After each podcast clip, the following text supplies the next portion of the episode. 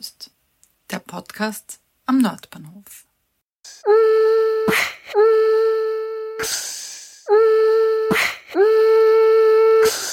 Willkommen zur 18. Episode von Nordpost. Mein Name ist Sonja Harter und heute startet ein kleiner Schwerpunkt über unseren Nachbarbahnhof, den Nordwestbahnhof. Am Wochenende war ich auf dem Areal, um an einer künstlerischen Intervention zum Thema Fischmord, Fischtransport und Fischverarbeitung teilzunehmen.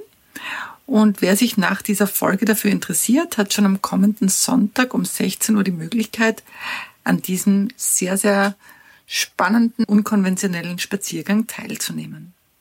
Hinter dem Projekt stehen Michael Hieselmeier und Michael Zinnangel, die seit 2005 gemeinsam als Künstler, Kuratoren, Kulturwissenschaftler und Architekturtheoretiker arbeiten. Ihre Themen sind transnationale Mobilität, Massentourismus und Migration und 2012 haben sie dann die Forschungsplattform Tracing Spaces gegründet. Seit 2015 betreiben sie einen Projektraum am Nordwestbahnhof. Das Museum zur Geschichte des Nordwestbahnhofs kann jederzeit nach Voranmeldung beziehungsweise jeden Donnerstag in der Nordwestbahnstraße besucht werden. Alle Details dazu findet sie in den Shownotes. Es ist besonders spannend, dieses Areal zu erkunden, das in den kommenden Jahren zu einem neuen Wohngebiet für 12.000 Bewohnerinnen und Bewohner werden soll. Bevor ihr das Interview mit Michael Hieselmeier und Michael Zinnangel hört, ah, habe ich den Spaziergang für euch kurz akustisch zusammengefasst. Und jetzt versuchen wir prozessionsartig zu, wirklich zu dieser Stelle zu marschieren, wo früher mal das Wasser gewesen sein soll.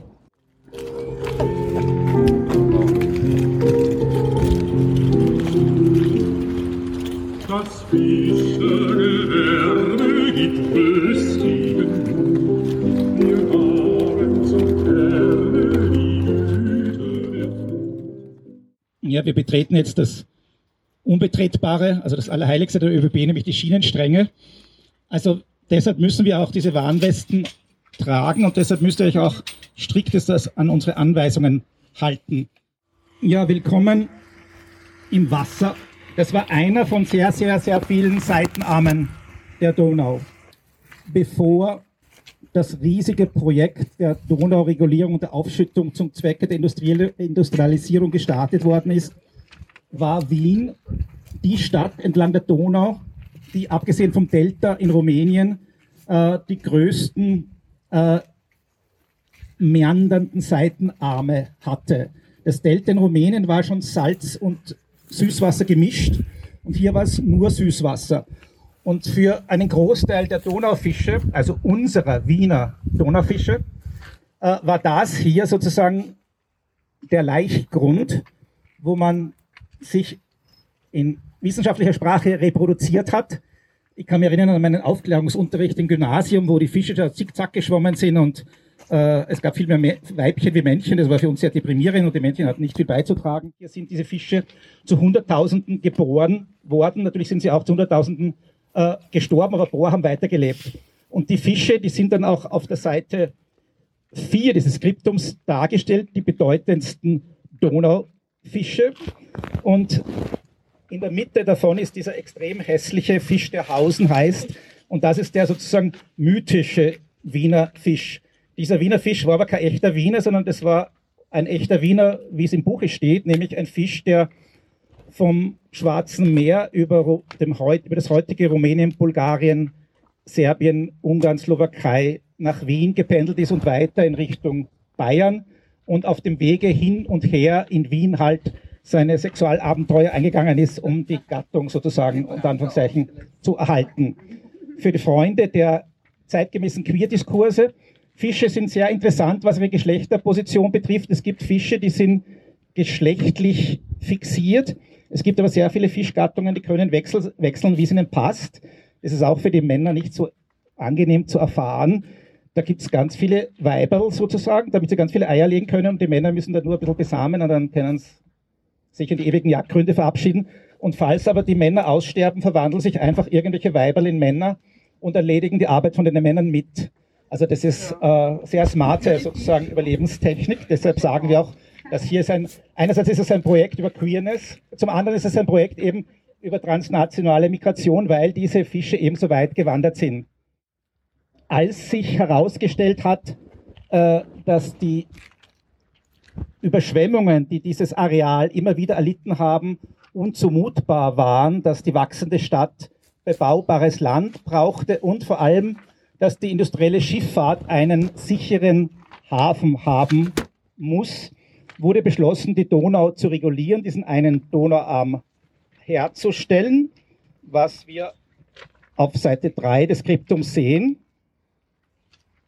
Auf Seite 3 sehen wir einen kerzengeraden Donauarm, der die vielen, vielen meandernden Seitenarme ersetzt hat, der natürlich in ein Betonbett gefasst war und nur die alte Donau als Seitenarm zuließ, aber teilweise eben auch abgekoppelt von hier.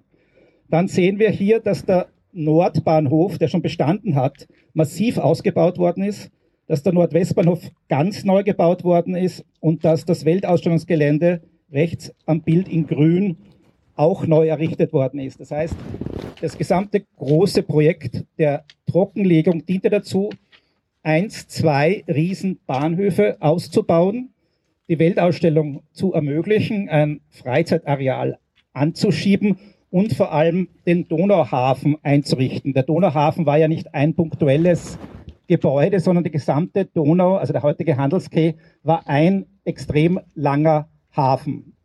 Was man hier in dem Plan auch sieht, sind diese roten Blöcke. Es war damals das Wishful Thinking der Stadtplanung.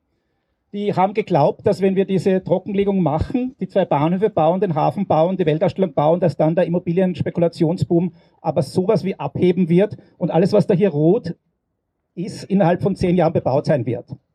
Wie die meisten von euch wissen, hat das bis in die 1920er Jahre gar nicht funktioniert. Es hat sogar zum Teil bis in die 60er Jahre nicht funktioniert. Und die äußere Brigittenau, also das, was heute immer noch Zwischenbrücken heißt, ist eigentlich erst sehr, sehr spät äh, bebaut worden. Das heißt, wir stehen eigentlich auf dem Areal eines ganz großen sozusagen Immobiliendesasters, äh, des größten Immobiliendesasters eigentlich äh, äh, des beginnenden Liberalismus. Äh, als diese Regulierung und diese Bebauung fertig war, hatte Wien natürlich auf einmal auf einen Schlag keine Fische mehr.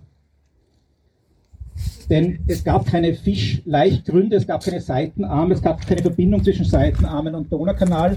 Und auch in anderen Städten der Donaumonarchie wurden so moderne Hafenanlagen gebaut, es wurden später auch Schleusen gebaut und die Fische konnten nicht mehr auf und ab migrieren oder pendeln. Das heißt, Wien ist des Fisches beraubt worden. Und deshalb haben wir hier etwas politisch inkorrekt, wenn ihr da Richtung da hinüberschaut, äh, das Grabmal für den unbekannten Wiener Fisch errichtet.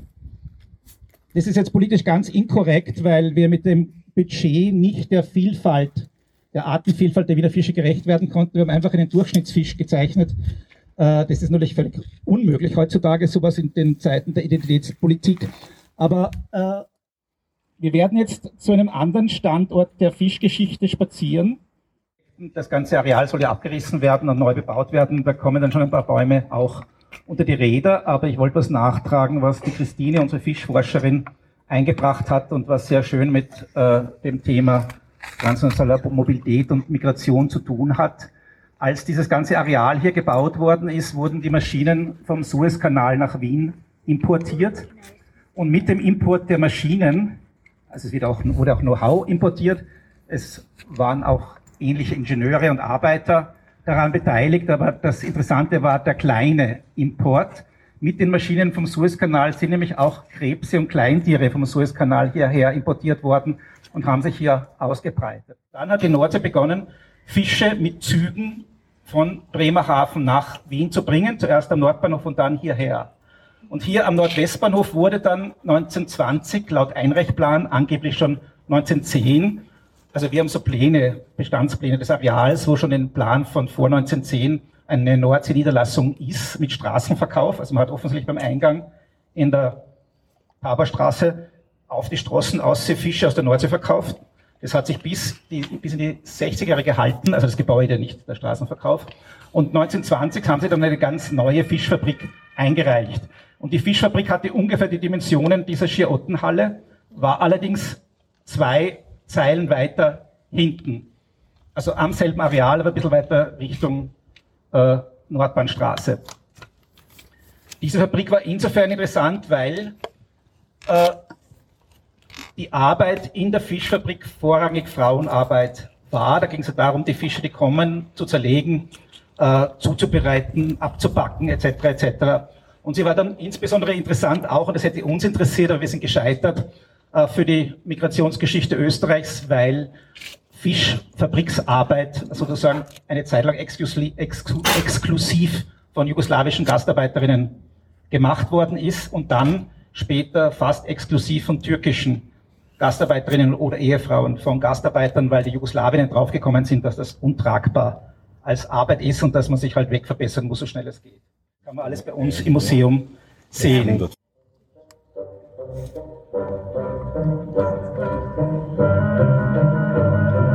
Antonius so predigt die Kirche friedlich, er geht zu den Flüssen und predigt den Fischen, sie schlagen mit den Schwänzen im Sonnenschein glänzen So, na, vielleicht wollt ihr einfach mal erzählen, äh, wie ihr heißt, wo wir da sind und was ihr da eigentlich macht. Michael Hieselmeier. Michael Zingernell. Wir sind da gerade am Nordwestbahnhof in so einer speziellen Ecke. Also der Nordwestbahnhof ist ja noch immer ein Güterbahnhof, der aktiv ist, wo Güter umgeschlagen werden, wo extrem viel Lkw-Verkehr hauptsächlich ist. Sehr, sehr wenig Zugverkehr, aber doch.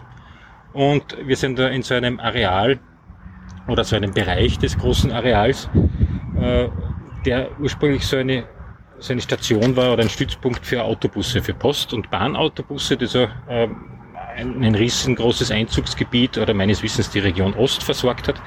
Und dieser Stützpunkt bietet oder hat also so, so alle möglichen Funktionen geboten, also wie angefangen von Werkstätten, von Büros, von Unterkünften für die Fahrer bis hin zur Kantine. Und ähm, dieses Areal ist eigentlich wie das ganze Nordwestbahnhofgebiet, also als Stadtentwicklungsgebiet ausgewiesen und hat daher so diese, auch diese Autobusgarage, Autobusstation, so, eine, so, eine, so ein Zwischenstadium, äh, wo alles Mögliche so in den letzten Jahren gerade passiert und sich immer wieder andere, alle möglichen Leute einmieten, Lagerflächen da haben, äh, kleine Autowerkstätten und dergleichen, eine Tankstelle da drüben beispielsweise auch und wo jetzt dann die ÖBB beschlossen hat, in, einem, in dem Bürogebäude, das auch für 2015 als Flüchtlingsunterkunft gedient hat, von der Caritas betrieben, äh, so ein Infozentrum einzurichten.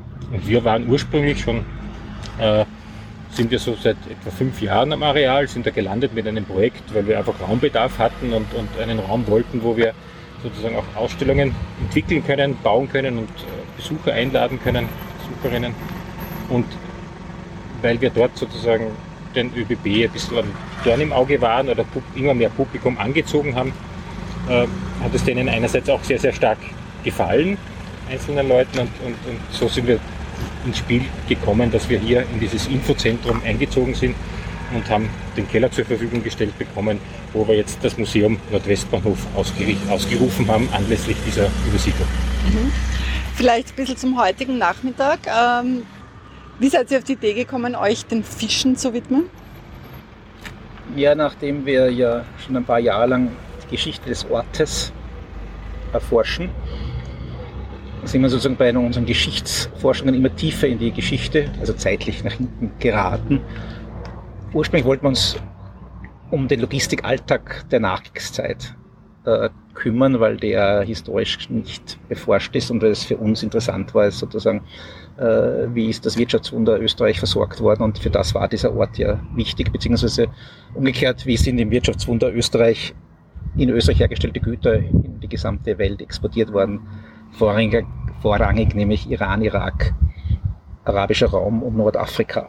Für das war dieser Standort eben wichtig. Und äh, es war dann augenscheinlichst, dass in den alten Darstellungen oder persönlich ausgedrückt. Wir haben dann zugespielt bekommen Material von einer Kollegin, die auf der TU unterrichtet, wo man die unheimlich schönen meandernden Seitenarme der Donau gesehen hat. Und wo man auch gesehen hat, dass eigentlich die meandernden Seitenarme der Donau, also die Donauauen des 17. und 18. Jahrhunderts, viel größer waren als Wien es damals war und eigentlich auch fast größer war, als Wien es heute ist. Und wenn man dann ein bisschen nachlernt, ist es ja offenkundig, dass Wien nur deshalb hier gegründet worden ist, beziehungsweise sogar die römische Festungsstadt hier gegründet worden ist, weil man hier aufgrund der vielen Seitenarme die Donau leicht überqueren konnte. Das war eine Chance, um Handel zu betreiben, aber auch eine Gefahr, dass fremde Kulturen eindringen könnten. Und es war auch so, sozusagen in der Frühphase des nicht-römischen Wiens, dass diese, dass diese leichte Überquerungsmöglichkeit eben äh, die Begründung der Stadt und die Bedeutung der Stadt natürlich vorangetrieben hat, noch lange bevor es eine Residenzstadt gewesen ist. Und äh, das steht natürlich diametral entgegen zu, den, zu, der Erfahrung des 20. Bezirks, den man heute hat, äh, wo so ein Einverständnis herrscht, dass es hier relativ hart ist, sozusagen von der Empfindung der Bausubstanz, äh, auch überraschend heiß, obwohl extrem starker Wind durch die Donau reingeblasen wird. Und da haben wir uns halt damit beschäftigt, äh, mit dem Trockenlegungsprozess, der in den 1860er Jahren stattgefunden hat und der eben als Nebenprodukt, das war nicht unsere ursprüngliche Forschung, eben den Fischbestand von Wien ruiniert hat. Und dann haben wir gesagt, okay, äh, das ist ja eine tolle Geschichte, wo wir quasi unser Museum so Art äh, vorsätzlich populistisch aufsetzen können. Weil die Fischgeschichten interessieren jeden. Wenn man Ausstellung über Stadtentwicklung, die hat ein sehr eingeschränktes Publikum. Und zum anderen gab es dann auch noch eine lustige andere Legitimation, dass es in der MO21 das Bedürfnis gab und gibt, ein Maskottchen zu erfinden, mit dem man Marketing für das zukünftige Stadtentwicklungsgebiet macht. Und das hat uns dann mit angetrieben, dass wir bei Kunst im öffentlichen Raum Wien ein Projekt eingereicht haben zu den Fischgeschichten, auch mit dem Argument, dass wenn es irgendein Tier gäbe, das legitim wäre für den Standort hier, nicht nur hier, sondern eigentlich für den gesamten 20. Bezirk das Maskottchen zu werden, also das Wappentier eigentlich, dann wäre es so ein Wiener Fisch wie der Hausen, der eigentlich ein ziemlich hässiger, hässlicher, ein ziemlich hässlicher Verwandter des Störs ist, riesengroß war und eigentlich das Gegenteil von lieb.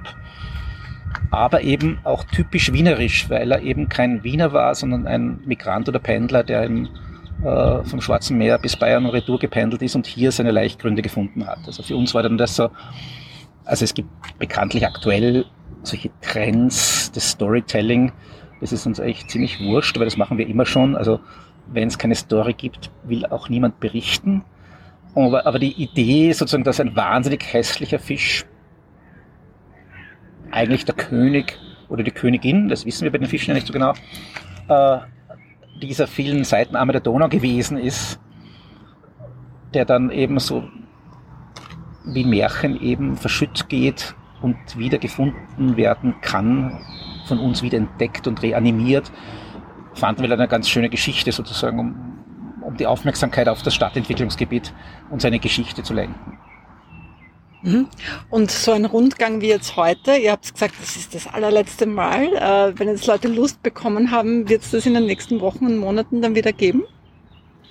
Also es ist nicht das allerletzte Mal, es ist, oder man kann so sagen, es ist immer das letzte Mal, weil es natürlich irgendwie so die Aufregung steigert, genauso wie die Aufregung schon gesteigert wird, allein da schon, damit schon, wenn man einfach, wenn die Gruppe Warnwesten anzieht, um ins Areal reinzugehen oder dieses Tor, dieses magische aufgesperrt wird mit dem äh, äh berühmten ÖBB-Schlüssel.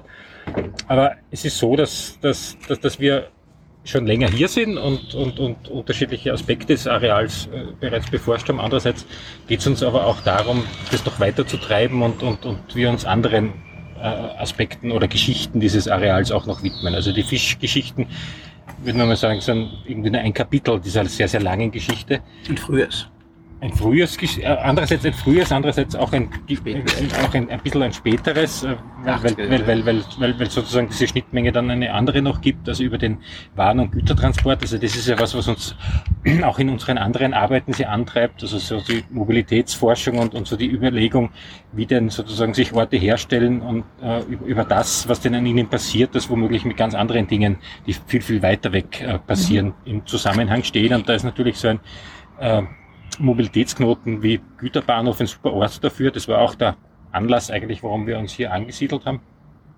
Und mit den Fischen gibt's da eben so ab den 1920er Jahren am Areal die Firma Nordsee, die da eine kleine Fischfabrik äh, betrieben hat und wo eben die frischen, unter Anführungszeichen, Fische mit, mit, mit eigens konstruierten Eisenbahnwaggons, was damals sozusagen noch keine Kühlung richtig gab, sondern mit Frischeis äh, von der Nordsee hierher gekarrt worden sind, hier verarbeitet worden und dann weiter, weiter äh, verbracht worden sind an die Wiener Märkte, wo Nordsee ja dann auch sozusagen so, so einzelne Verkaufsstände hatte an den in prominenten Lagen. Also das ist neben dieser Aufschüttung des Areals, neben dieser ganz, ganz alten Geschichte oder Entstehungsgeschichte des Areals, so ein weiterer Konnex zu den Fischgeschichten, aber uns interessieren sozusagen auch noch ganz, ganz andere Dinge, die sich da festmachen lassen. Und es ist wirklich so, dass, dass dieses Zeitfenster ja nur eine Zeit lang offen ist, wo man sich solche Dinge an oder, oder, oder auch so, so, so Verknüpfungen anschauen kann, weil es ja auch darum geht, oder uns geht es auch sehr, sehr viel darum, dass man einfach auch noch möglichst Leute erwischt, die damit was zu tun hatten.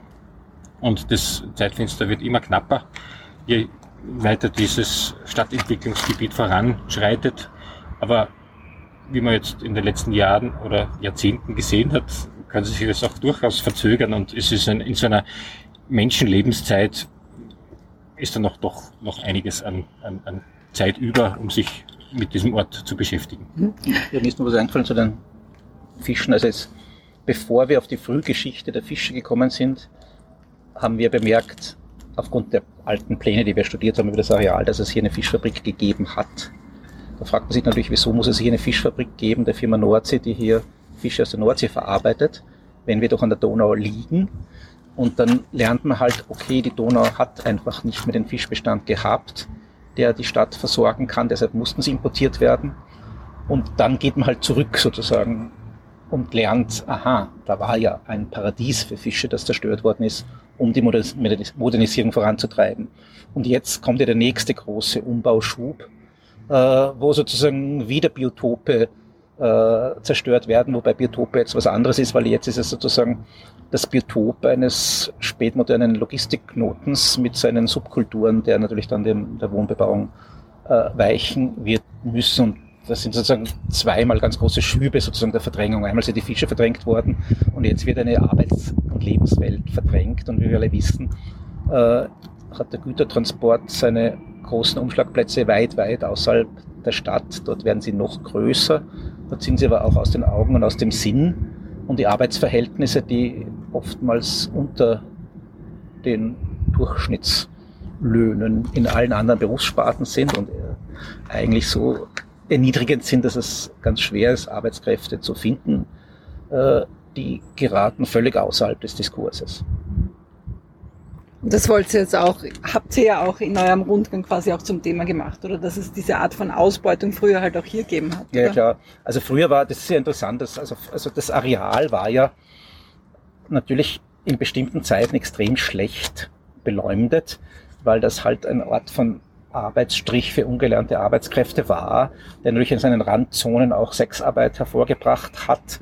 Mit sozusagen der Reduzierung der Arbeitskräfte am Areal ist es auch da niedergegangen. Es sind natürlich aber auch irrsinnig viele alte Wirtshäuser zugrunde gegangen in der Nachbarschaft. Das heißt, das Areal ist quasi rundherum abgetötet worden. Das hat aber auch damit zu tun, dass sich Logistik so modernisiert hat und so rationalisiert hat, dass man heute ja fast keine Menschen mehr braucht, um diese Güter umzuladen. Und äh, da ist schon mehr an Stadtgeschichte sozusagen und auch Kulturgeschichte der Nachbarschaft äh, drinnen, als man auf den ersten Blick erwarten mag. Und für die Wiener und Wienerinnen, selbst die, die in der Nachbarschaft wohnen, ist das halt ein Areal, das man gar nie kannte oder halt völlig vergessen hat und das erst jetzt sozusagen in der Phase des Umbruchs sich leicht öffnet und wie so oft bei anderen Arealen der Stadtentwicklung äh, beginnt dann sozusagen die Aufarbeitung immer fünf vor zwölf oder fünf nach zwölf, wo es dann eigentlich immer schon zu spät ist. Mhm. Und wir hoffen halt, dass wir durch unsere Tätigkeit, weil wir sind ja schließlich die Untermieter der ÖB-Planungsabteilung, äh, dass wir unsere Ideen sozusagen so schleichend äh, in andere Bereiche verschieben können. Also wir werden von verschiedensten Stellen beobachtet äh, und wir hoffen halt, dass irgendwann einmal sozusagen dann bestimmte Teile der Geschichte eben in der Markierung der Freiraumgestaltung oder in Bezeichnungen oder auch in der Überführung dieses Museums in irgendeine Kultureinrichtung am Areal halt einfach bleiben werden. Da müssen wir nicht unbedingt dabei sein. Gell? Aber wir wollen halt gerne, dass diese, die Geschichte des Ortes sich einschreibt. Und es wäre ja eigentlich ganz einfach, äh, bei den bisherigen großen Infrastrukturprojekten, die neu beplant worden sind, ist das immer eben zu spät als berechtigte Forderung aufgetaucht und dann in einen ganz, würde ich sagen, elendigen Kompromiss in homöopathischen Dosierungen eingebaut worden, damit man es halt nicht nicht thematisiert. Und wir hoffen halt daher, dass sich glücklicherweise durch diese Verzögerung äh, äh, und durch unsere Nähe jetzt zu den Entscheidungsträgern, also Entscheidungsträger ist ja, stimmt ja auch wieder nicht, aber äh, also wir haben ja hier im Haus einerseits diese Infoausstellung der ÖB, also wir sind quasi in guter Freundschaft mit, den, mit der Planungsabteilung der ÖB und wir haben auch eine Ausstellung für die MA21 gemacht. Das heißt, wir sind noch in Kontakt mit dem MA21. Das heißt, die die kriegen ja mit, was wir tun. Äh, unsere Taktik ist aber jetzt nicht, das ganz massiv zu fordern, sondern zu hoffen, dass sie es ohne unsere Forderung zu ihrer Idee machen, weil wir wissen, dass das politische Spiel ja immer das ist, dass es jemand, der wirklich die Entscheidungsmacht hat, als seine Idee präsentieren kann und nicht sich erniedrigen muss, eine Idee von jemand anderem zu übernehmen. Und wenn das politische Spiel oder wenn sich die Verhältnisse ändern und jemand anderer die Entscheidungsmacht, die politische hat, wird es dann schwierig, eine Idee aus der falschen Richtung äh, durchzusetzen. Also wir, wir erleben das ja jetzt gerade sozusagen. Also, wenn wir sehen sozusagen, wie das funktioniert.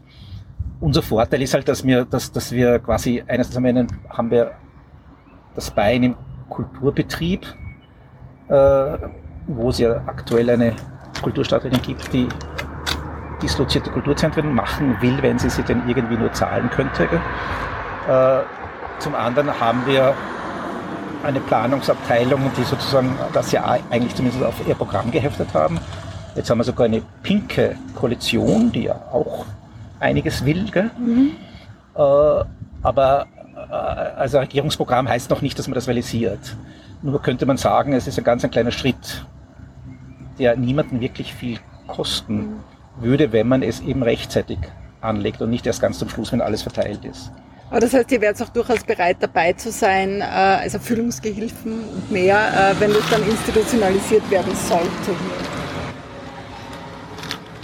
Oder ist es dann, dass ihr sagt, wir haben in der Zwischennutzung irrsinnig viel geleistet, jetzt ziehen wir weiter?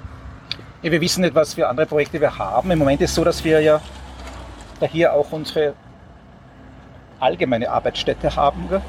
Das heißt, vorläufig können wir gar nicht weiterziehen, weil wir so viele andere Projekte von hier aus starten und umsetzen, die mit dem Ort auch nichts zu tun haben. Äh, und zum anderen sind wir sozusagen jetzt ironisch ausgedrückt, sind wir schon institutionalisiert, weil unsere Schutzengel bei der ÖB ihre eigenen Vorstandsvorsitzenden schon erklärt haben, dass es das Museum ja gibt und die das auch schon bei einer Öffnung kundgetan hat und auch eine Verbündete in der Stadt dem Bürgermeister das eingeredet hat, dass er das bei einer Pressekonferenz sagen soll, dass es das Museum schon gibt. Also so gesehen gibt es uns schon als Museum. Das heißt, wir sind, wir sind quasi auf symbolischer Ebene schon institutionalisiert, obwohl wir real immer noch ein Schmuddelkind im Keller dieses trashigen 60er-Gebäudes sind. Das ist eigentlich ein voll schönes Schlusswort, außer ihr möchtet noch irgendwas ganz Bestimmtes sagen. ja, dann euch vielen Dank fürs Zuhören. Gerne verweise ich euch an dieser Stelle auf die Website www.nordpost.at und ihr findet natürlich auch die regulären Folgen zuletzt zum Beispiel über die Nordbahnviertel Service GmbH oder Kultonic, den Kulturverein, der bei uns im Kretzel gerade ein Theaterstück aufführt. Vielen Dank fürs Zuhören. Mein Name ist Sonja Harter und alle Infos gibt's auf der Website www.nordpost.at, wo ihr mich auch unterstützen könnt und dafür einen Newsletter bekommt. Bis zum nächsten Mal. Ciao.